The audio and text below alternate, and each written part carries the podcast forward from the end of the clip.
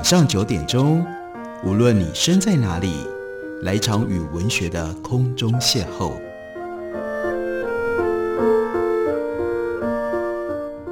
杨照谈书，邀您一同遨游文学世界，认识古今中外的经典之作。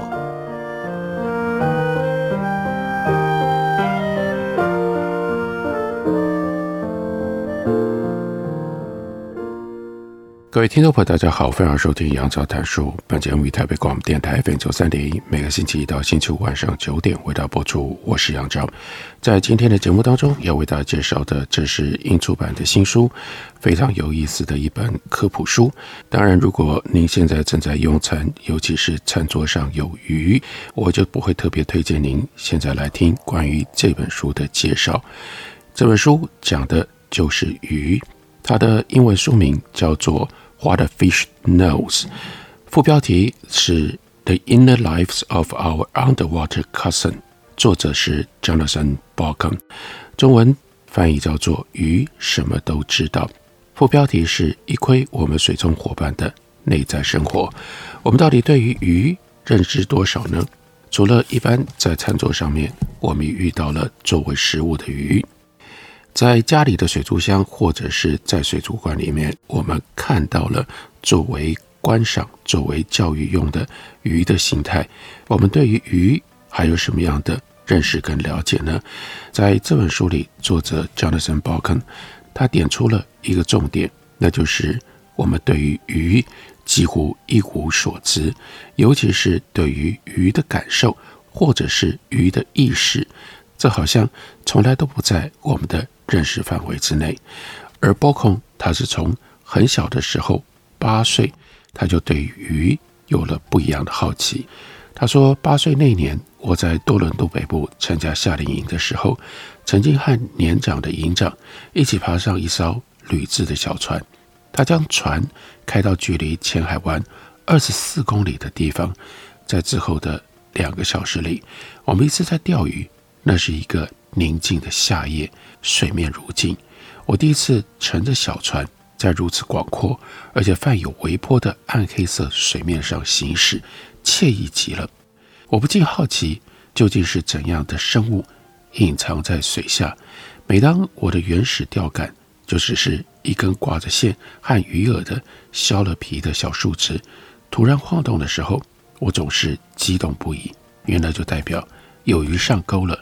小波控那天一共钓到了十六条鱼，将其中的一些放生了之后，留下了比较大的鲈鱼作为第二天的早餐。这位年长的 Nelson 先生，他承包了所有的麻烦，他把他把扭动的蚯蚓挂在有倒刺的鱼钩上，从鱼嘴上解下鱼线，将刀插进到鱼的头骨。他在干活的时候，他的面部总是奇怪的扭曲着。我不知道他是因为厌恶，还只是因为太过于全神贯注。然而，对于八岁的 Bauckham，作为一个对动物怀有恻隐之心的敏感小孩，那艘小船上发生的很多事情让他感觉到困扰。Bauckham 说：“我暗自担心那些做鱼饵的虫子，也因为鱼会感受到疼痛而烦恼。当顽固的鱼钩从他们瘦骨嶙峋的脸上拔出来的时候，他们的眼睛。”瞪得圆圆的，或许有些鱼暂时躲过了刀子，但也只能够被困在小船的一侧摇晃的铁丝网里，慢慢等死。那位坐在船头的善良的人似乎不觉得这有什么不对，于是我也就告诉自己，这一切都是合理的。更何况第二天早晨，鲜美的鱼肉就将前一天的不安冲淡了许多。包括也就是说。在我的成长过程当中，有很多和鱼有关的记忆，而想到这些冷血亲戚，这就是为什么副标题说明里叫做 Our Underwater Cousin。那从演化的角度来看，人和鱼作为地球上共同演化的生物，我们当然是有彼此之间的物种连结的。但是鱼在人类道德体系所占据的。是什么样的位置呢？我总是感觉到矛盾。在多伦多读小学四年级的时候，我曾经和其他几位同学一起被选去搬运物料。我们需要将东西从教室搬到附近的另一个房间，其中有一个玻璃鱼缸，里面住着一条孤独的金鱼。鱼缸里有四分之三的水，搬起来很重。考虑到其他搬运者可能做不到像我一样的关心他，我主动提出由我将鱼缸运到目的地，也就是另外一个房间临近水池的柜台上。多么讽刺！是啊，临近水池，但这条鱼却就只能够在玻璃鱼缸里，而没有办法到水池里。小小的 Boko 用手紧紧抱住鱼缸，稳稳地走出房间，下楼，穿过大厅，再走进新的房间。他就记得，当我小心翼翼靠近柜台的时候，鱼缸突然从我的手中滑落了，摔在坚硬的地板上。那一刻，我的恐惧如慢动作播放一般的蔓延，玻璃碎片散落了一地，水溅得到处都是。我站在那里愣住了，有同学反应过来，马上抓起拖把，把玻璃和水扫到一边。我们四个人开始在地上搜索那条金鱼。一分钟过去了，我没有看到任何生命的迹象。这一切像一场噩梦，就好像那条金鱼已经体验过作为生命的狂喜，现在呢，深入了天堂。最后，终于有人发现了那条金鱼，它蹦跳到了散热器后面，卡在里面的边缘处，距离地板五公分高的地方，完全脱离了我们的视线。它还活着，呆呆睁着眼睛。我们迅速把它转移到一个盛满了自来水的烧杯里。我想，它应该是活了下来。金鱼事件给我留下了深刻的印象，四十年后依然记忆犹新。可是，即便如此，我仍然没有对鱼产生更多的同理心。我从来没有喜欢过钓鱼，和 news 先生一起出游了之后，对于钓鱼产生了一点点热情，也很快的，在我需要自己去挂取余额的时候，就消耗殆尽。我不觉得自己在那里长途钓上来的鲈鱼，和我在小学里失手钓的那条可怜的金鱼之间有什么样的联系，更不用说那些我在家庭旅行当中。在麦当劳所吃掉的麦香鱼汉堡里，默默无闻的鱼，那是二十世纪六零年代的晚期，麦当劳已经在宣传为十亿人送上过美味，但一提到这个数量，总让人觉得是在说提供给消费者的鱼或者是鸡，而不是消费者本身。就像其他社会成员一样，我很幸运地远离了那些动物，那些曾经鲜活。但最终成为人类午餐的动物。十二年之后，包括他在大学读生物系，最后的一年选了鱼类学课程。他说：“直到那个时候，我才开始认真思考我和动物的关系，也就包括了我和鱼类的关系。一方面，我被鱼类结构的多样性和对环境的适应力所吸引；另外一方面，我又因为那些呆滞的需要解剖显微镜。”和分类检索表进行研究分类的个体感到不安，因为他们曾经如此的鲜活。学期中，班级安排大家去参观皇家安大略博物馆，在那里我们见到了加拿大最著名的鱼类学专家，由他带领我们参观博物馆的鱼类收藏。他打开一个大箱子上的锁，掀开盖子。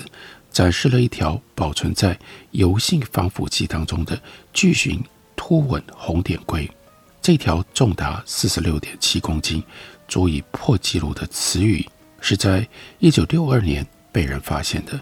激素失衡导致了他的不孕，而原本会消耗在，也应该要消耗在艰巨产卵任务上的能量，转而堆积成硕大而且丰满的身躯。而 Boko 他的感受是。我同情他，就像我们遇过的大部分的人，他没有名字，他的身世沉迷，他应该要有更好的归宿，而不是像现在这样被储存在木箱子里。在我看来，他还不如被人吃掉，至少这样它的身体可以再次回到食物链的回圈当中，而不是几十年漂浮在黑暗里，因为化学物质而变得越来越污浊。介绍鱼类的书籍有很多，而这本书会用空前的特殊的鱼类的角度发声，因为有动物行为学、生物社会学、神经生物学和生态学方面的重大突破。如今，我想很多听众都不知道，我们可以更好的来理解鱼类眼中的世界，甚至了解他们如何思考、如何感受，还有他们如何面对外部环境。包空就借由这本书来为我们介绍这些最新的知识上的突破。What a fish knows，鱼什么都知道吗？我们休息一会儿，等我回来继续聊。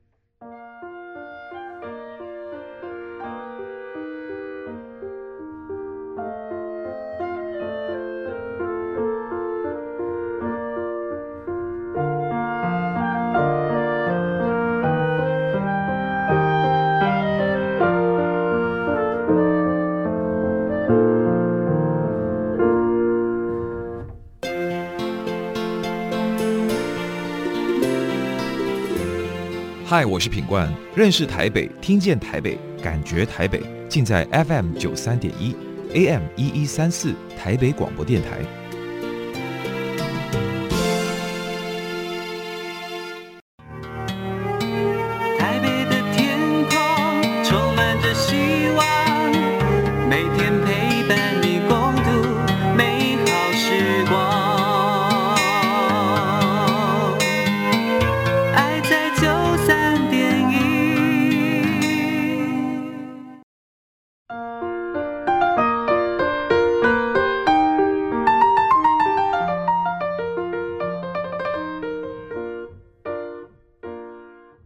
感谢您继续收听《杨照谈书》。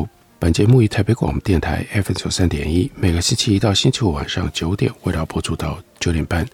今天为大家介绍的这本书是《鱼什么都知道》，而倒过来，其实这本书主要是挑战我们：你对鱼知道多少呢？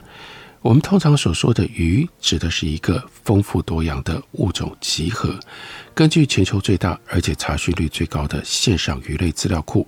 叫做 FishBase，在这里截至二零一六年一月，累计统计鱼类包括六十四目、五百六十四科、三万三千两百四十九种。这个数量要比哺乳动物、鸟类、爬行动物和两栖动物的物种总和都还要更多。当我们提到鱼类的时候，我们谈论的其实是地球上人类已经知道的百分之六十的脊椎动物。几乎所有的现代鱼类可以被划分为两大类：硬骨鱼和软骨鱼。硬骨鱼是当今鱼类的主要构成部分，包括了三万一千八百种。我们所熟知的，像鲑鱼、鲱鱼、鲈鱼、尾鱼、鳗鱼、比目鱼、金鱼、鲤鱼等等，这都是硬骨鱼。软骨鱼就比较少了，有一千三百种。不过也有一些大家熟悉的，例如说。鲨鱼、银角等等，在这两大类下的成员，它们拥有陆生脊椎动物的全部十个身体的系统，也就是包括了骨骼、肌肉、神经、心血管、呼吸系统、感觉系统、消化系统、生殖系统、内分泌系统和排泄系统。我们简单的将所有带脊椎的动物分成五类：鱼类、两栖动物、爬行动物、鸟类和哺乳动物。然而，这种分类方式本身是会误导的，因为它无法体现鱼类之间的巨大差别。从演化的角度来看，至少硬骨鱼应该和软骨鱼区分开来，就像哺乳动物和鸟类不能够混为一谈一样。和鲨鱼比起来，尾鱼和人类的亲缘关系比较接近，而一九三七年被发现的活化石。那就是腔棘鱼，又在生命起源数上比尾鱼和人类的关系更接近一些。这样一来，如果把软骨鱼计算在内的话，至少有六种主要的脊椎动物类群。而人类，我们之所以会有所有的鱼类都存有关联性的错觉，在一定的程度上，那是因为动物在水中很难演化出高效移动的能力。水的密度大概是空气密度的八百倍，所以水生脊椎动物多半都是流线型，而且必须肌肉发达。扁平的鳍，或者称之为叫腹肢，能够在减少阻力的同时，又产生向前的推力。在高密度的介质当中生存，也意味着重力的作用会大大的缩减。水的浮力能够帮助水生生物免受陆生动物的体重困扰，因此体型最大的动物，也就是鲸，才会生活在水中。这些因素也解释了为什么大多数鱼类的相对脑容量比较小，而这一点也让鱼。在我们用大脑衡量其他生物的时候，当然就处于劣势。鱼借助大块而且有力的肌肉，在阻力远大于空气的水中往前走，在这样几乎失重的环境当中生活，意味着相对于脑体积来说，身体的体积可以无限大。不管怎么说，大脑体积在认知发展方面的意义不大。正如我们现在已经体会跟认知理解了。电子业的一切产品都可以做到小型化。一条小鱿鱼学习走出迷宫的速度比狗还要快，而小虾虎只要在涨潮的时候游过一次潮池，就能够记住地形。哎，记得，就算是人都没有多少可以用这种方式这么快的学习，这么快的记忆。最早的鱼形生物出现在距今大约五亿三千万年前。寒武纪，它们体型比较小，很少有变化。大约九千年后的志留纪时期，鱼类长出了鼾，实现了演化上的重大突破。这些先驱脊椎动物得以猎捕，并且撕咬食物，增强了猎捕过程当中的咬合力，在很大的程度上丰富了它们食物的选择范围。或许我们可以把憨当作是自然界的第一把瑞士刀，它的功能还包括操控物体、挖洞、为建造巢穴搬运材料，还有转移以及保护后代、传播声音、实现交流等等。憨的演化为鱼类和一些早期的超级掠食者在泥盆纪的爆炸式增长提供了条件。正因为如此，泥盆纪又被称之为鱼类时代。大多数生活在泥盆纪的鱼都是盾皮鱼，它们的头部有坚硬的盔甲，它们的身体是软骨骨架。大型盾皮鱼让人看了会害怕。邓氏鱼、鲅鱼的部分种，体长甚至可以超过九公尺。它没有牙齿，但是呢，可以用颌内两副非常尖锐的骨板将食物咬碎、磨烂。在这些鱼的化石当中，常会发现没有完全消化的鱼块骨，这意味着它们会像现代的猫头鹰一样反刍食碱。尽管这些鱼类和泥盆纪一起在三亿年前消失了，但大自然对于盾皮鱼非常的友好，细心的为它保留了精致的样本，而让古生物学家得以推测出盾皮鱼生活的许多迷人的侧面。其中一个特别的发现，来自于西澳洲哥哥化石遗址，有一种叫做爱登堡鱼母。在一九七九年的系列纪录片《生物的演化》当中，主持人爱登堡表达了对这个物种的强烈兴趣。这份保存完好的 3D 样本，能让我们抽丝剥茧，展示鱼的内部结构。令人惊讶的是，在这条鱼的体内，有一条发育完全，而且通过脐带和母亲紧紧相连的小爱登堡鱼目。这一发现将体内受精的历史向前推进了大约两亿年，不止震动了学界，也为早期鱼类的生活增添了一份情爱色彩。目前已知能够实现体内受精的方式只有一种。那就是要通过可插入的性器官。由此可见，鱼类是最早享受性爱欢愉的动物。爱登堡曾经在一次公共演讲当中，表达了自己对这个发现，还有呢，把这个发现公诸于世的澳洲古生物学家 John Long 的复杂情绪。爱登堡就说，在生命的长河里，这是人类已知的第一个脊椎动物交配的例子，而 John Long 竟然将这动物以我的名字来命名，所以叫做爱登堡鱼目。尽管盾皮鱼拥有了性，但和盾皮鱼同时出现的硬骨鱼则有着更光明的未来。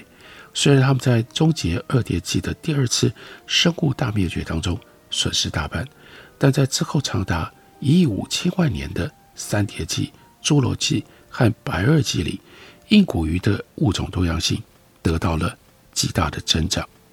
大约一亿年前，硬骨鱼真正开始蓬勃发展。从那个时候算起，一直到今天，人类已知硬骨鱼的种类数量比那个时候增长了五倍以上。然而，化石并没有直接告诉我们有关这些鱼的物种的秘密。或许还有更多早期的鱼类仍然被掩藏在石块当中。和硬骨鱼一样，软骨鱼也逐渐地从二叠纪的打击当中恢复过来，只是随后没有出现爆炸式的多样性发展。就我们所知，如今鲨鱼和鳐鱼的种类比历史的任何时期都要来得多。我们也开始发现，它们并不像传闻当中那么样的好斗。事实上，我们现在对于鱼类在大海里面的种类，都还不是有那么完整的认识。有一项在二零一四年上半年公布、长达七个月的研究，利用回声探测技术，在中层带的海洋当中进行探索。结果显示，这一区域实际存在的鱼类数量是之前预想的十到三十倍。有人认为，居住在深海是一种折磨，但其实这是肤浅的观念。与我们承受的每平方公尺十公吨的大气压力相比，深海动物承受的海水压力并不算什么。随着科技发展，人类可以一窥深海。在一九九七到二零零七年当中，就只是在亚洲的湄公河流域，就新发现了两百七十九个物种。二零一一年，四种鲨鱼的新物种被发现。按照这样的比率，科学家预测鱼类的种类稳定在三万五千种左右。或许还会有数以千计的鱼类等待人类的发现。大家有没有想到，鱼其实有这么复杂、这么悠久的演化的历史？还有，鱼其实远比我们想象的复杂多了。整个鱼群非常的复杂，而这本书《鱼什么都知道》还要告诉我们个别的鱼，他们的感受、他们的意识，乃至于他们的思想，也比我们想象的要复杂多了。介绍给大家，推荐给大家，Jonathan Bauckham 他所写的《鱼什么都知道》。感谢您的收听，我们明天同一时间再会。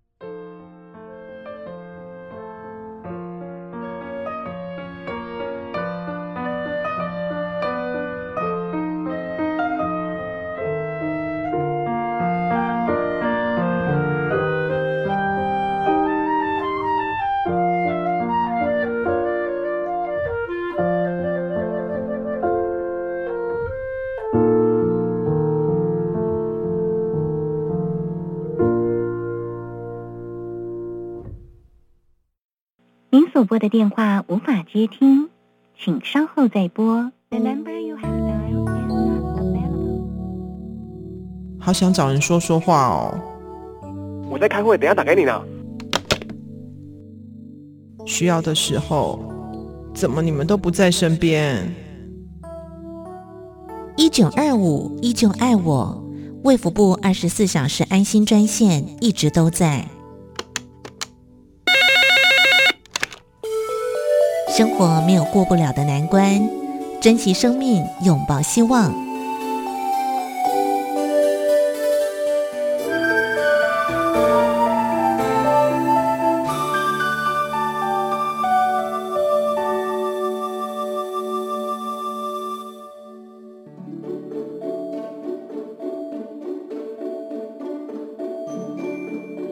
一公尺零点四趴，三公尺剩两个，公尺。你在背什么数学公式啊？明天要考吗？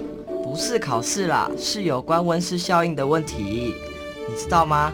当海平面上升一公尺，台湾零点四帕的面积会被淹没；海平面上升三公尺时，全台六都会就只剩下桃园和台中两都。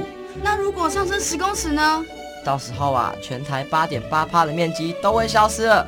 尤其大台北盆地、南洋平原、台中彰化以南的海岸平原，很可能都会被淹没了。啊，这么吓人！那那该怎么办呢？我们可以多做一点，例如爱用当地食材，减少食品碳排放量；多搭乘公共运输工具，减少开车或骑机车的次数。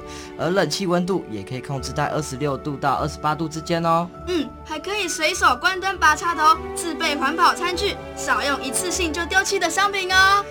台北电台与您一起珍惜资源，爱地球。